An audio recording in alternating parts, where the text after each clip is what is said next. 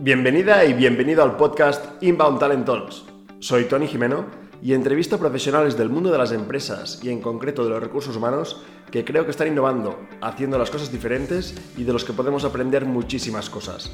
Son charlas súper prácticas donde vemos el paso a paso para transformar nuestra forma de trabajar. Espero que la disfrutes y si no quieres perderte ninguna, puedes suscribirte tanto aquí como en nuestra web tonyjimeno.com. ¡Empezamos! Hello everyone. Today we are having another episode and today is the first one that we are doing it in English and, and I'm super super super happy to start my English kind of interviews kind of talks with with Hannah. Hannah I met Hannah now I will explain you better but in 2016 in the Inbound in Boston Inbound is a big let's say inbound marketing festival that uh, HubSpot organizes and we met and we, I just started we started to share a little bit uh, the ideas about uh, inbound recruiting uh, that because we were start to talk uh, when I was in Talent Club about the, the, this topic back then. So for me, it's like uh, I feel I feel we've been talking a few minutes before, and I feel like I know Hannah forever. So so it's it's good. I, I always have the same the same feeling with the HubSpot people, which uh, I I'm a confess HubSpot lover. So and and and not because anything is because I've learned so much from them. And now that I'm not into inbound marketing, inbound sales so much, I'm still uh, learning and and kind of showing to other people what HubSpot is doing in terms of employer brand. And and here is the responsible or or the head of it. I know that you have a team, Hannah, with with some people working with this and but i for me like anyone who wants to learn about good uh, good st- strategies or like examples of a really good employer brand and i will i will um, suggest you to go to their career page or their social media like live at HubSpot because it's really amazing what they're doing. And in my trainings i always show uh, examples of HubSpot and the career page mainly because uh, i don't i haven't find a career page that well done as as you as you did. So uh, congratulations. Thank you. Thanks so much for saying that. And thanks for hosting this in English. If I tried to talk about inbound recruiting in Spanish, I think we'd have a tough time. So thank you. no, you're welcome. Like I, I will I think from now on I will start like doing depending on, on the person like english and spanish because um, it's not I, I cannot interview some people that are doing really interesting stuff so uh, without further ado, I want to introduce Hannah. Hannah, like, uh, well, uh, actually, will I will let you introduce yourself. Hannah is the head of employer branding and internal communication in, in HubSpot. So, Hannah, can you explain us a little bit more about uh, who you are, what's your role, and, and introduce yourself a little bit? Absolutely. Yes. Uh, thanks again for having me and for that very warm introduction. Um, appreciate it. So, yes, uh, I work for HubSpot, which is a scaling CRM for uh, B2B software companies. And so um, we make marketing, sales, and customer success software. Uh, so we're super customer success uh, obsessed as a company, but we're also really culture obsessed. Uh, so HubSpot was the number one best place to work on Glassdoor in 2020. And uh, part of the reason for that is because we take culture and employer branding incredibly seriously. And we really want to build an inclusive workplace where people can do their best work. And so we have committed to company culture since very, very early on in HubSpot's history. And it's really a company wide commitment. It's not just an HR commitment or a people operations commitment. Everyone's really bought in on building culture. And my role at HubSpot is I lead employer branding and internal communications. And really, that just means bringing that story of our culture to life and helping candidates understand why HubSpot's a uniquely great place to work for them. And we do that through all sorts of marketing tools and all sorts of inbound marketing tools. So, our careers website, through blogging, through social media, through PR and events. Uh, our team is really a mini marketing team within HubSpot that markets culture.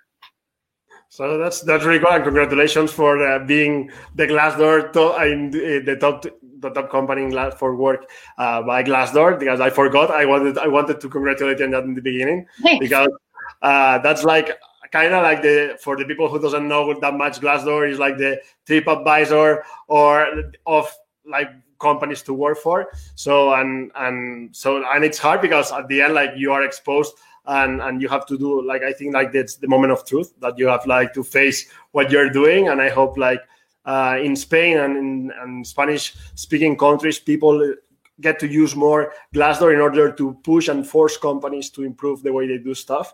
Because I think here, like in US, people is more like I don't know, like they break already this this uh, glass mm, barrier and they start like commenting thing really uh, telling what they think about companies. And and in spain i think still like we starting where people is uh, we are too afraid sometimes like to comment bad things or or even good things.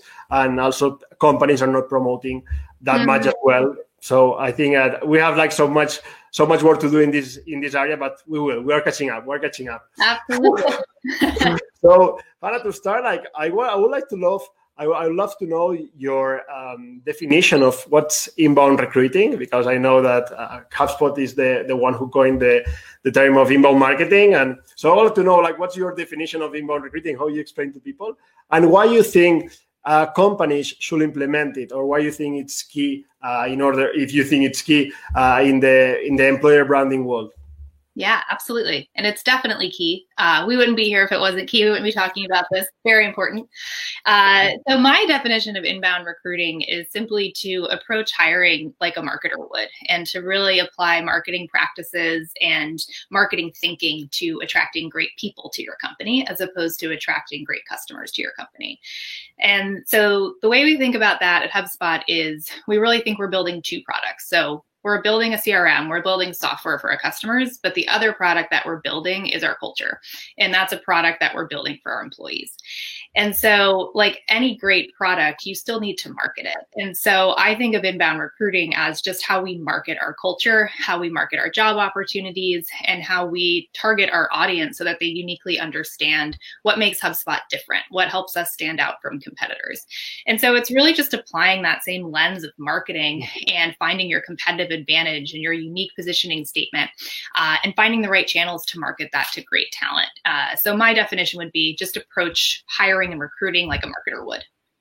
So like you have, as a company, you have two products, as I always say, like the one that you sell or the service you sell, but the other is like the place, a place for to work. So at yeah, the end, like exactly, when you are able to see the difference, I the, the, the similitudes. Yeah, totally. And they have a lot in common, right? I mean, if you're building a product like software, you get customer feedback and then you build on that feedback to change and iterate your product similarly with culture like you don't build a culture one day and then never think about it again. You're always building on it. You're always iterating on it based on employee feedback. And so we see just a lot of similarities between uh, software we build and culture we build.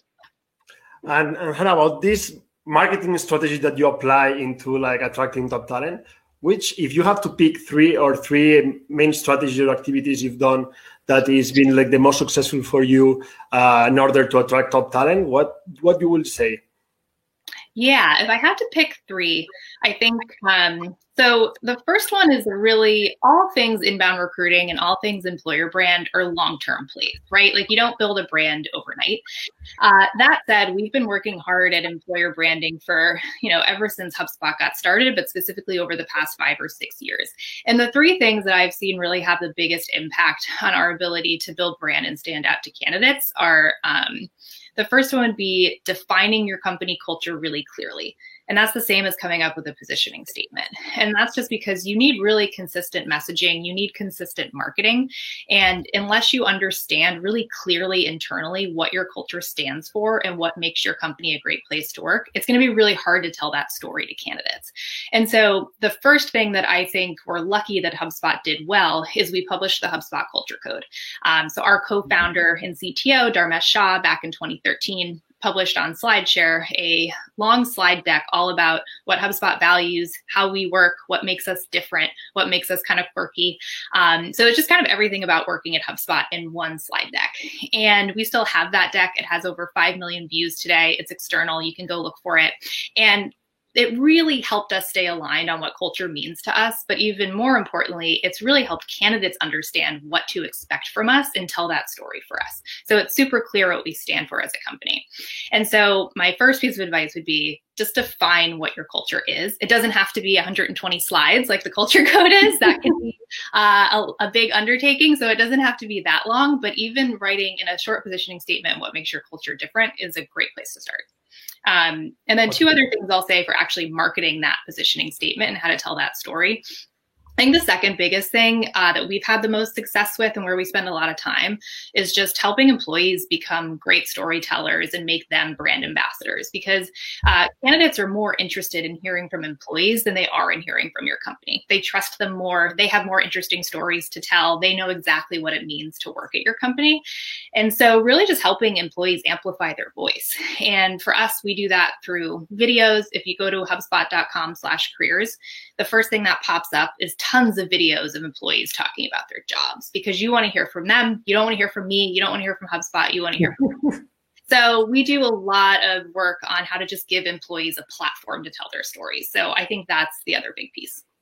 Okay, so with your two main ideas, I want to deep in a little bit because um, you were talking about the culture, and I love back from back then your your culture code. And and I want and sometimes like what I'm I'm feeling and what I see is like companies don't know how to define their own culture. Like they are not maybe they are not aware or maybe they don't know how to define. Do you did you follow any process or did Dharmesh follow any process when uh, he built like the culture code? Uh, can you give some advice or some tips about how companies can start like doing this culture statement or a little bit defining your their culture? Yeah, absolutely. So um, when we were a smaller company, so I joined HubSpot about eight years ago, and we had about 300 employees at the time. We are 4,000 employees now. Um, so we've grown a lot in that time. And so I do think the way that we've got, we've researched our culture and the way that we've gotten feedback on culture has changed as it should. So at that time, when we were a smaller company, uh, Dharmesh and a couple other people at HubSpot really just spent time interviewing employees and talking to employees and getting all of that feedback. And based on that feedback, finding the core themes. Like, what were the things that most people were saying made HubSpot different and unique, and take those things and put that into the culture code. And so, those things haven't changed that much for us over eight years. It's all about autonomy, transparency, and flexibility at HubSpot.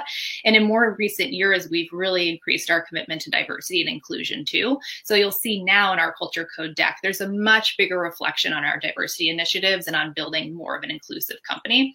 And so those things have kind of changed and evolved over time, but the core of your values don't change. And so it's really just about asking employees and identifying themes and feedback. And a rule of thumb that I like to use is if you ask three employees at your company tell me how you would describe our culture at like a cocktail party or to a friend.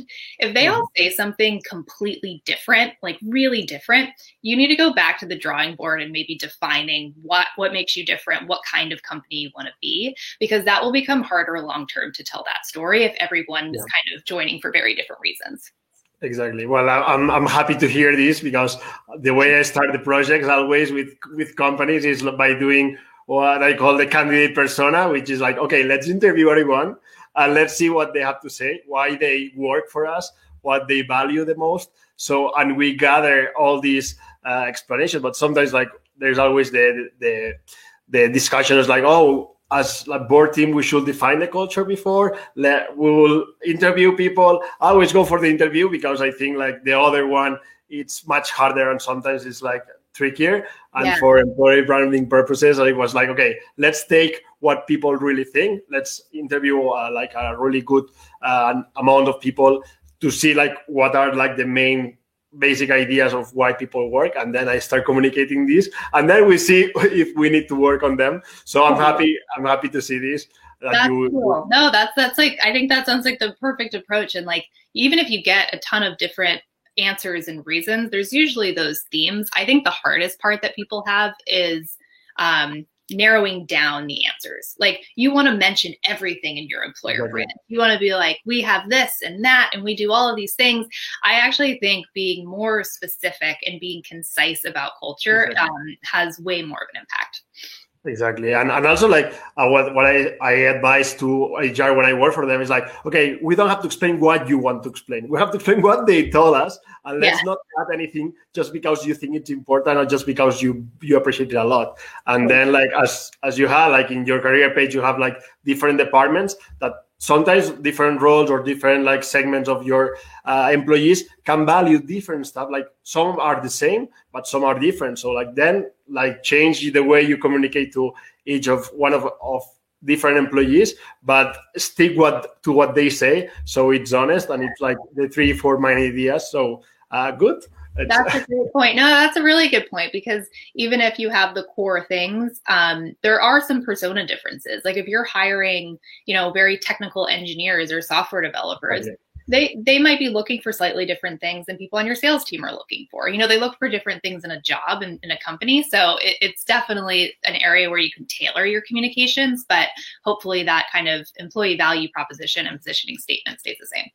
Yeah, and the second point you you recommend us it was uh, to get involved like the employees to create videos and stuff. And I think sometimes, and until uh, when I talk to companies, this is like the one really big struggle, like to from HR to engage um, the rest of the employees and not see it as a burden, as an obligation. Oh, now that your people tell me to do this, if not something that they are proud to do this. And so my question for you is like, what's been uh, the trick or what's been like your approach to get involved so many employees and have them like participate take over and and well be part of the employer branding team yeah, it's a great question. And, um, you know, we struggle with this sometimes too. I think every company struggles with this, no matter if you're, you know, Google or a very tiny company in Spain. I think everyone struggles with this because employees are busy. Uh, they don't have loads of time to be ambassadors or be creating content for you. So, you know, I think employees are busy. And so I think one thing that's really helped for us is to explain the value up front. If you just ask somebody, hey, will you do an Instagram takeover for us? Will you do an employee Q&A for us? They might say yes, but they're probably more inclined to want to help and to want to be part of the process if they know that it has an impact and why they're doing it. So we spend a lot of time on trying to explain the value. So, for example, you mentioned the Glassdoor award, and it's a good example of something that, like, for employees, you might we might ask you to leave a Glassdoor review, and you're sort of like, eh, why? Like, do I just have to do this so we look good externally? Like, what's the point? And so, what we try to explain is actually winning awards like Glassdoor helps us reach people that otherwise wouldn't have heard of HubSpot because it gets us PR and press and puts us on, you know, with SEO, people search for best companies in Spain, best companies yeah. in Boston. You're going to come up on those lists if you've been on those awards before. And so we just try to explain that, you know, we can only build a great culture if we have great people and we bring more great people onto our team. As we get bigger, we just have to expand our reach and reach more people. And so I try, I don't know if I'm good at it, but I try to explain that that kind of goal and that value in their participation. Yeah. And similarly, like someone someone slacked me this morning on our team and said, "Hey, a new hire just let me know that one reason they joined HubSpot was because they follow HubSpot Life on Instagram and they saw one of our takeovers and it made them really excited to see what culture was like. And that's one reason they applied. I screenshot stuff like that and I just like save it for a rainy day in case anyone's ever That's why. Why should I do a takeover? Why should I do that? Why should I get involved with the Instagram? It's good to have those examples of like real stories of how cannabis actually came on board because of that content. So I think explaining the value would be the first thing. The second thing I would say to get employees involved is like make it super easy. Like people are really busy and it doesn't have to be that hard. Not everyone has to write, you know, a blog post or shoot a 20 minute video in order to tell a story. Help people write really short content on LinkedIn. Help people find lazy copy that they can share with their networks. I think part of it is just making it easy and lowering that barrier of content creation, which for some people can be scary. Yeah, and and well, I'm glad because again, like we the strategy is quite similar because sometimes like uh, we don't explain the value of this and also like when you are doing employer branding when you are in the hr department and when you're do, you are doing hiring or talent attraction at the end like the people you hire won't work directly with you. So you have to say hey we're trying to get the best talent that is like the person the people that will work with you eight hours a day 5 mm-hmm. days a week. So it's in your best interest uh, to get the best. So it's it's everybody's job uh, to get this because sometimes we we don't have this this approach and mm-hmm. and in the other side um, that when you do this screenshot, that made me remember that uh, the other day, like the CEO of one company that uh, they hired me to do the the inbound recruiting project. He just sent me like a screenshot of like a, a reply from a, a candidate in a clear question, saying like by seeing what what we they created in the career page and also the way the job offer was written, he was really drawn to the company and he felt like he wanted to belong to that. So he said like, "Hey Tony, look, it seems it worked like the thing you uh, you you are like uh, preaching all the time." So uh, I think he said yes, like uh, well, but the people have to do. I feel like sometimes like uh, um, put some faith, like like a leap of faith. So like okay yeah, has some sense when I'm explaining. People say it's obvious, but not not so much. Not not so many people um, are, is willing to do this. So my next question for you, Hannah, was uh, how do you, since you are in a marketing company, how do you convince uh, marketing the marketing people or the marketing departments if you are in a, in a company uh, that doesn't see yet the value of doing employer brand how do you convince them to hey let's share social media channels. Let's help us to create content on the website. Uh, do you mm, have like a, a, trick to convince them? No trick um, but i do have some some things i've learned over the years and maybe a couple strategies. So i think the biggest thing is coming up with an agreement together of what's reasonable. Because I think one thing that's easy to do when you work an employer brand and you're really passionate about your work is to assume that everyone else is equally as passionate, right? It's like, why would you not want to tweet about this? Like, why wouldn't you want to put this on the on the website? Things like that.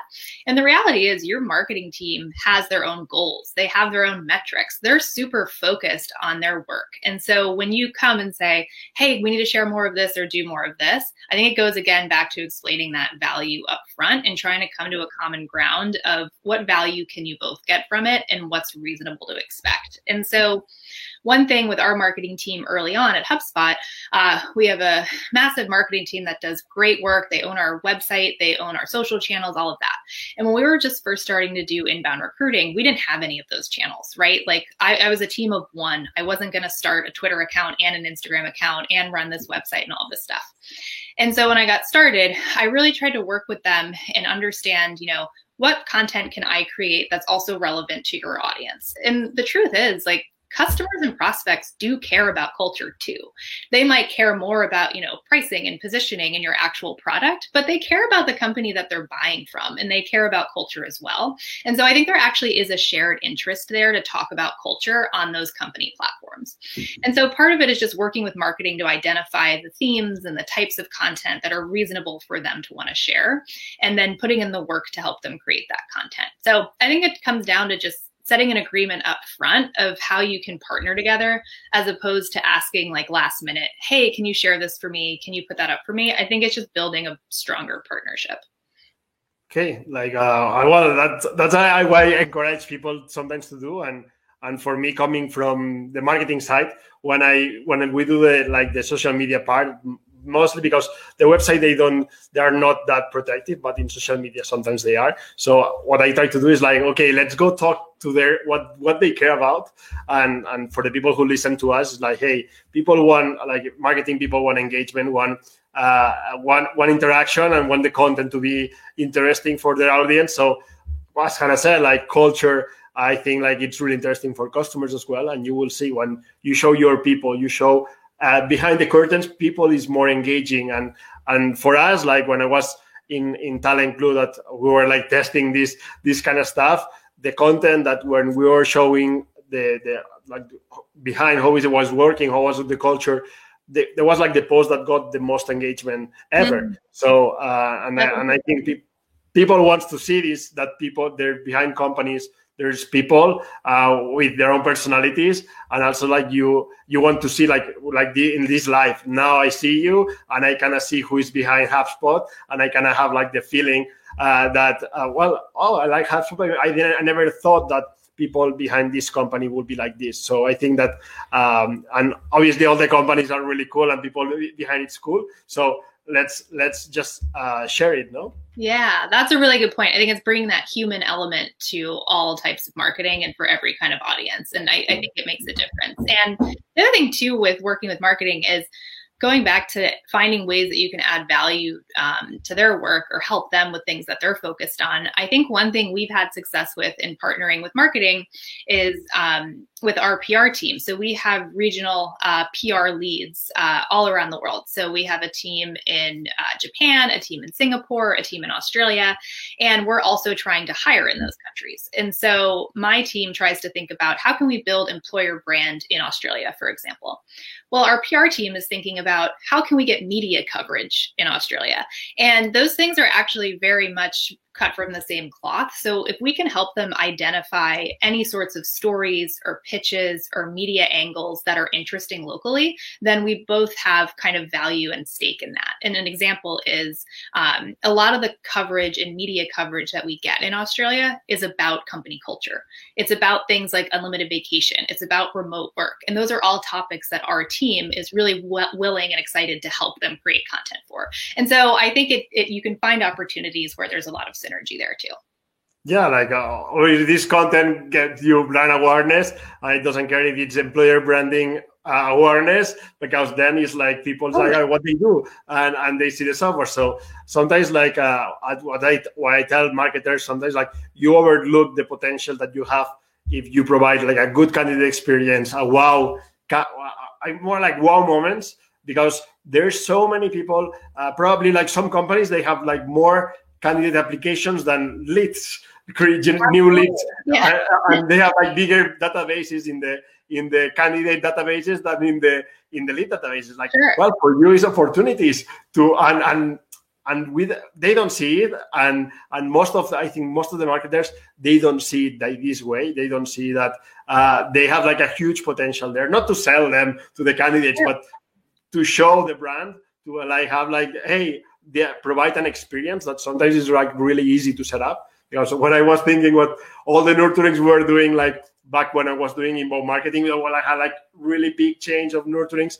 And with the candidate uh, experience, when they applied, like the nurturings is quite simple, you know, like, oh, you go from the next next phase, wow, congratulations, or you get hired or you get discarded. So they're like just like a little a little different moments that you can like create a really good emails do videos for them. I i don't know and and and the difference like the, the replies of the candidates when they they got like a welcome email whenever you apply to the job offer for the first time mm-hmm. saying hey uh, congrats to the family. Here's like a video explaining the company. Here's a pdf explaining the job process. And and people is really amazed because i think the bar is really low right now in recruiting uh, sadly. Yeah. and and for marketers, it will be like I don't know one hour of their time like setting up this.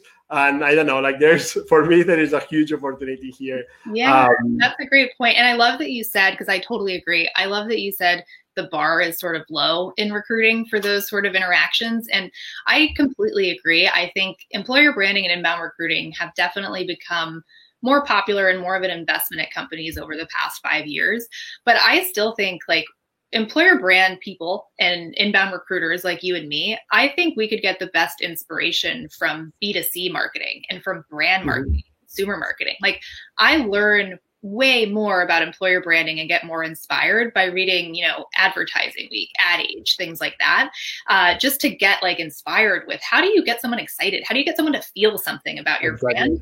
And I don't think enough of those conversations happen in inbound recruiting circles. I think it's very recruitment focused, which is right.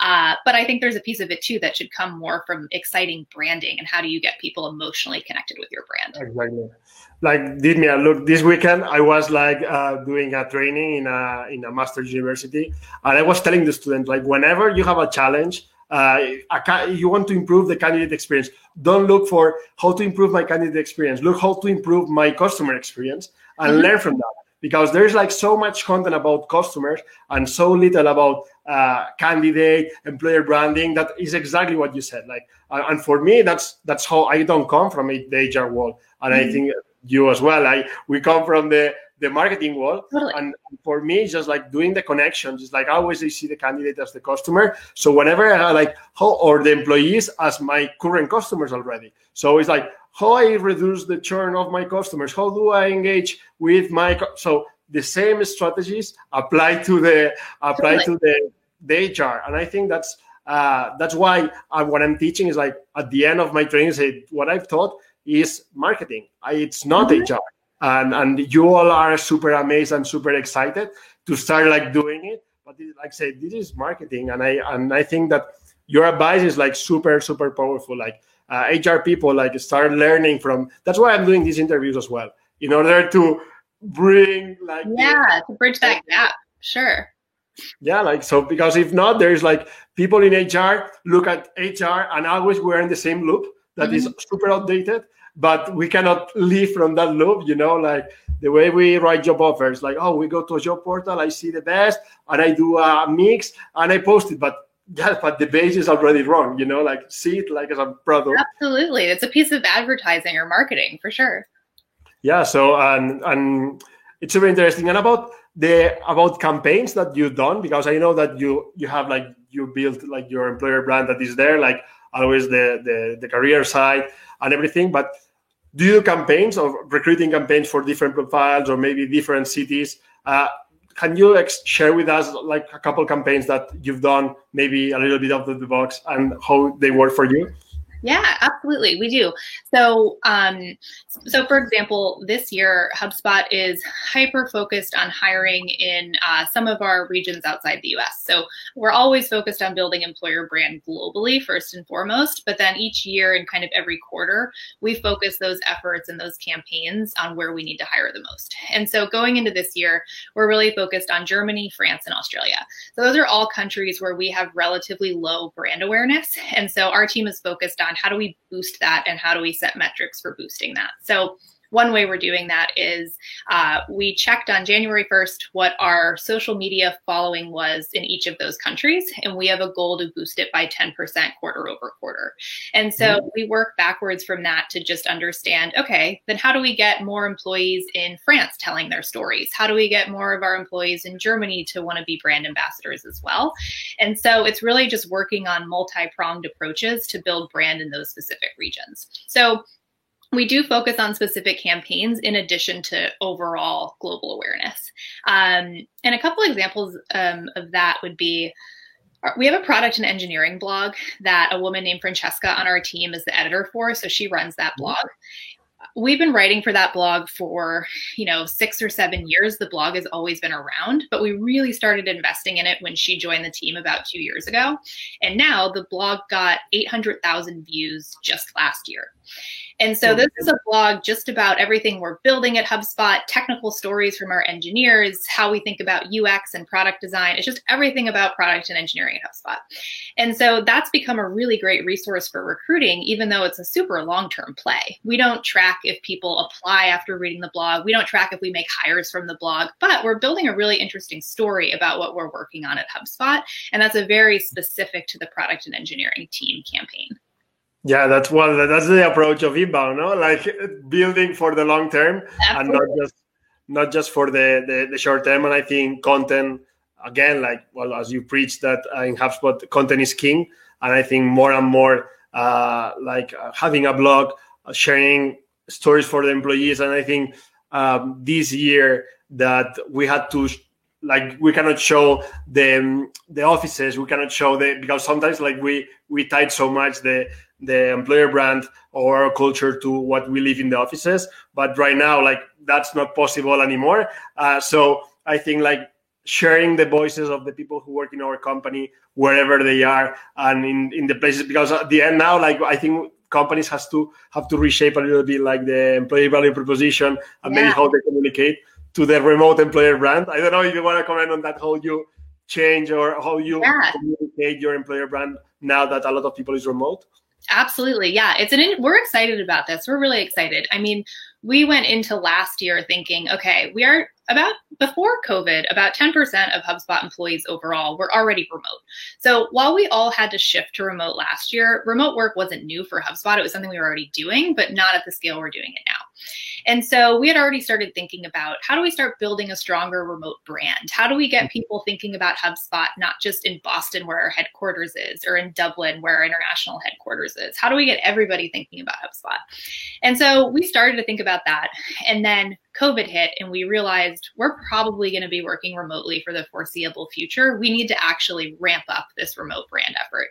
And so we are really just working on amplifying how HubSpot is doing that internally. So we're mm-hmm. moving to a hybrid model as a company, which means starting this year, everyone has the option to choose one of three work options. You can work fully in an office, you can work fully at home, or you can do a combination of two, which is called flex. Okay. Uh, personally, I chose flex, which means when the office opens again, I can go in two days and then I work from home the rest of the days. So, as you can imagine, most employer brands are very based on like employees of people in the office like playing ping pong and like people like in an office space doing things and collaborating that all has changed now. Like that does not make as much sense anymore and it's not really authentic to what employees experience either. And so over the past eight months we've really focused on how do we change that story and just evolve the narrative to reflect life at hubspot today. And so we did two things that i think um, have worked well and we're really excited about and we're going to keep building on. And the first one was we tried and experimented with our first remote employee photo shoot. So when we were in the office, when we were in the office, we would do employee photo shoots about twice a year in every global office. You know, just okay. to get, you know, high resolution photos of employees to use on the website, to use in social content, all of that. But with offices closed, we were running out of photos to use. We didn't have anywhere to shoot photos. We were kind of like, what are we going to do? We need pictures for things. What are we going to do? And so Megan on our team, who's based in Dublin, she came up with a bunch of different ways we could do an employee photo shoot in a COVID friendly way. And one of those ways was um, we reached out to about 20 employees across the company who we know love photography and have nice cameras. And we just gave them examples and mood boards, and we said, stage at home self portraits. And they came out beautifully. So we have all these photos of people working at home, and we didn't even need to go in their houses. We didn't need to do any of that. And so we've tried a couple different things like that, and we've really leaned into video to explain to candidates what the interview process is like now that it's over Zoom. Mm-hmm. And so we're just thinking, to your point, about all those little touch points that candidates experience, and how do we make sure it's reflective of your experience remotely and, and reflective of our experience as a hybrid company. So we're just finding all those ways to really revamp our brand to reflect yeah. what it is today. Also, yeah, I love the idea, uh, this idea, because at the end, what I see as well is like, oh, as for volunteers, there's always people motivated about like doing stuff for their peers or like taking photographs and they don't care or they are like really pro and you can like kind of uh, leverage the, the hobbies of your employees in order to uh, get them like work with the, the employer brand or at least share their own experience. So that for me that will be like the trend this year, like how you uh, get employees to participate to share moments uh, in order to have photos and moments to share because if not like yeah. you are showing you cannot share like photos of uh, an office because it's not relevant anymore because people is like well but maybe I don't want just to see the office. I want to see like if you work remotely because that's what I'm interested to. And, yeah. and so it will be will be like uh, super interesting to follow also have fun life to see how you're doing. Yeah, we'll, we'll see. We'll, we'll learn about it together. I think, um, you know, what I think it all comes down to experimentation. Like we, as a team, we really think like, what can we experiment with? We have our stuff that is like tried and true strategies that we know work, and everything else should be experimentation to just keep learning. And I think the building a remote brand uh, is a huge, huge part of experimentation. And so, you know, we know that we can't copy and paste our culture into a remote world, and we also can't copy and paste our brand into a remote world. So we're just starting to experiment with lots of stuff and just seeing what works and what doesn't. I'm sure there'll be a lot of both. Uh, but yeah, we'll be sharing a lot of that as we go. Well, that's good. And and I want to before I go with the last question that I'm super interested to ask you, I want to go like uh, with different well a couple questions that I we received like one from from YouTube that is from Oscar and Oscar says like what advice um, well he thanks you for the, the good advices and he was like saying like how do how we convince our management board in order to invest money or yeah well invest money on building their employer brand or taking care of the candidate experience how you will what are the the tips that you will say or how do you convince the board whenever you have to talk to them Absolutely. Uh, hi, Oscar, and thanks for tuning in. That's a great question. So, this is probably the biggest question I I've heard over the years, which just is like, how do I get budget for this stuff? And it's a totally fair question. And frankly, it was hard for me as well in the first couple years because inbound recruiting is a long term play. And it's also a long term play that a lot of companies haven't heard of yet and they haven't considered investing in yet. And so it's tough. And if you think about it from, you know, executives perspective or budget holder perspective, it's much easier to put budget into hiring a recruiter or into hiring a sourcer because you can directly see the ROI of that. Whereas if you say, I want to hire a full time marketer to do employer branding, that's a little bit of a tougher sell because you're probably not going to have anything to show after six months of the impact that that really had on the funnel. And so it's definitely a hard problem. I think the way to approach it is finding ways to show value and to show data. You might not be able to show how many hires were influenced by brand, but you can use things like those anecdotes that we were talking about to show that people okay. actually did join because they saw something about you on Glassdoor or because they saw some content an employee posted. I think having those examples is really powerful, even in the place of data. The other thing I would say is I think you just have to keep telling the story internally that employer branding isn't a faucet that you can turn on and off, right? That water always has to be running. Like you need to be building brand constantly. You can't just do it when you're behind on headcount. So, you know, chances are you have hiring managers or recruiting asking you to do more inbound recruiting when you're in a tough spot with hiring. I think it's about telling that story and keep beating the drum that you have to do it all the time. Like that's the only way you'll build a long-term brand that attracts people over time organically.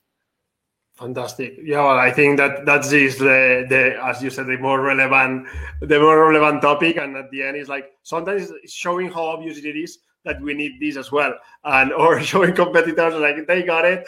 That that other other strategies that can can work. And the last question, Hannah, for me was like now you've been recently promoted to have to be the head of internal communications, and right now we've been talking about a lot about employer branding, probably to attract talent. So now you have like this position. So how do you see the importance of uh, having linked the employer branding for attracting talent and employer branding for internal communications? Or how is the approach that HubSpot yeah. thought about you like to mm, lead this? It's a great question, and um, so it's been interesting, and I'm I'm really excited to be leading internal communications now because one, it's a new function for HubSpot. We've always done it in some capacity, but we've never formalized it. And so that's new for us. I'm also excited because I think there is an opportunity to think more like marketing when it comes to internal communications. I, I think internal communications has a bad reputation. I think people think it'll slow you down. It means you have to get permissions to send or share anything and stuff like that. I actually think it's an opportunity. I think it's another storytelling opportunity and a way to just make employees' lives easier. And so I'm super excited about it. And the reason we decided to formalize it now, not surprisingly, was because 2020 really made us realize that employees trust employers for information more than ever before. You know, they look to the CEO to give them updates on what's happening in the world, and they look to their managers to explain to them how they're going to get through working from home and what to expect from the, how the company is moving forward and things like that. And so I think 2020, we just realized we have a strong commitment to transparency at HubSpot, which means it's easy to find information. It's easy, easy to share information. Our executive team is really accessible. They always do AMAs and spotlights, and they're always talking with employees. So we already had a strong foundation. We just needed to put a little bit of structure around making it easier for people to wrap their heads around. Because we yeah. were getting feedback from new hires, for example, saying, HubSpot's great and it's awesome. There's just so much information and I don't know where to start. And so, and similarly, there was a lot of crisis communications happening over the yeah. past year. And it's important that you approach that really, you know, urgently, but also empathetically. Like you have to consider this is people's lives. It's not just work anymore. And so I think those two things made us realize it's time to be thoughtful about internal communications, even though it was already kind of working. Uh, so moving forward, we're going to be managing internal communications with that lens of, you know, urgency, making employees' lives easier, and just really being empathetic about what's happening in the world as well. So um, I think that's very similar to employer branding, right? It's yeah. internal and external messaging, all rooted in culture. So I think they're two sides of the same coin. Yeah. So for me, it was uh, when I saw it was like whenever when I was in Talent Clue that I took as well, like the marketing department, but the customer success department, in order like how I get like customers super engaged and and, and to use our product, but is quite similar. And I'm sure like you will be super successful. And I hope you share as well what you learn uh, maybe in, in, a year we, have, we, can have like a second chapter talking yes. more about internal communications or internal employer brand. I love that. Yeah, no, um, I learned I learned so much from you as well. So thank you. Ever since we met in 2014, I have learned a ton from you. So keep posting, you know, keep sharing these videos. This is so great. Um, so I love talking about this stuff. Yeah. Thank you very much, Hannah. I encourage everybody to follow Hannah on LinkedIn, or you can also search for her in, in Twitter, and also like the channels of HubSpot Life in their social media and to check their career page because it's awesome. So Hannah, thank you again. Thank you for your time. It's been yeah. like my pleasure for sure, an honor, and I hope to talk to you soon. Mine too. Have a great day, and thanks so much for having me. Bye bye. Bye. Hola, soy Tony otra vez. Y antes de que te vayas, un par de cosillas. Uno, si quieres seguir aprendiendo de atracción de talento, employer branding, inbound recruiting o de recursos humanos en general, en formación.tonyjimeno.com Tienes más de 50 recursos gratuitos, como entrevistas como esta, webinars, guías, plantillas y mucho más. Recuerda, puedes acceder a todos esos materiales de forma gratuita en formación.tonyjimeno.com. Y segundo, si quieres formarte o formar a tu equipo sobre estos temas, me puedes escribir sin problemas para hablar de tus objetivos y tus retos en mi página web, porque hago formaciones in company y también consultoría para poderte ayudar a implementar las estrategias que necesites, conseguir tus objetivos y sobre todo resultados en poco tiempo. Para mí será un placer colaborar contigo. Y por último, si quieres seguir aprendiendo y no te quieres perder nada, puedes suscribirte a nuestra newsletter en tonyjimeno.com barra blog, repito, tonyjimeno.com barra blog, para recibir una vez por semana un email con artículos, post y todos los nuevos recursos que lancemos. Si te suscribes, espero que la disfrutes y estamos en contacto y nos seguimos en LinkedIn. Que tengas un día genial y un feliz reclutamiento.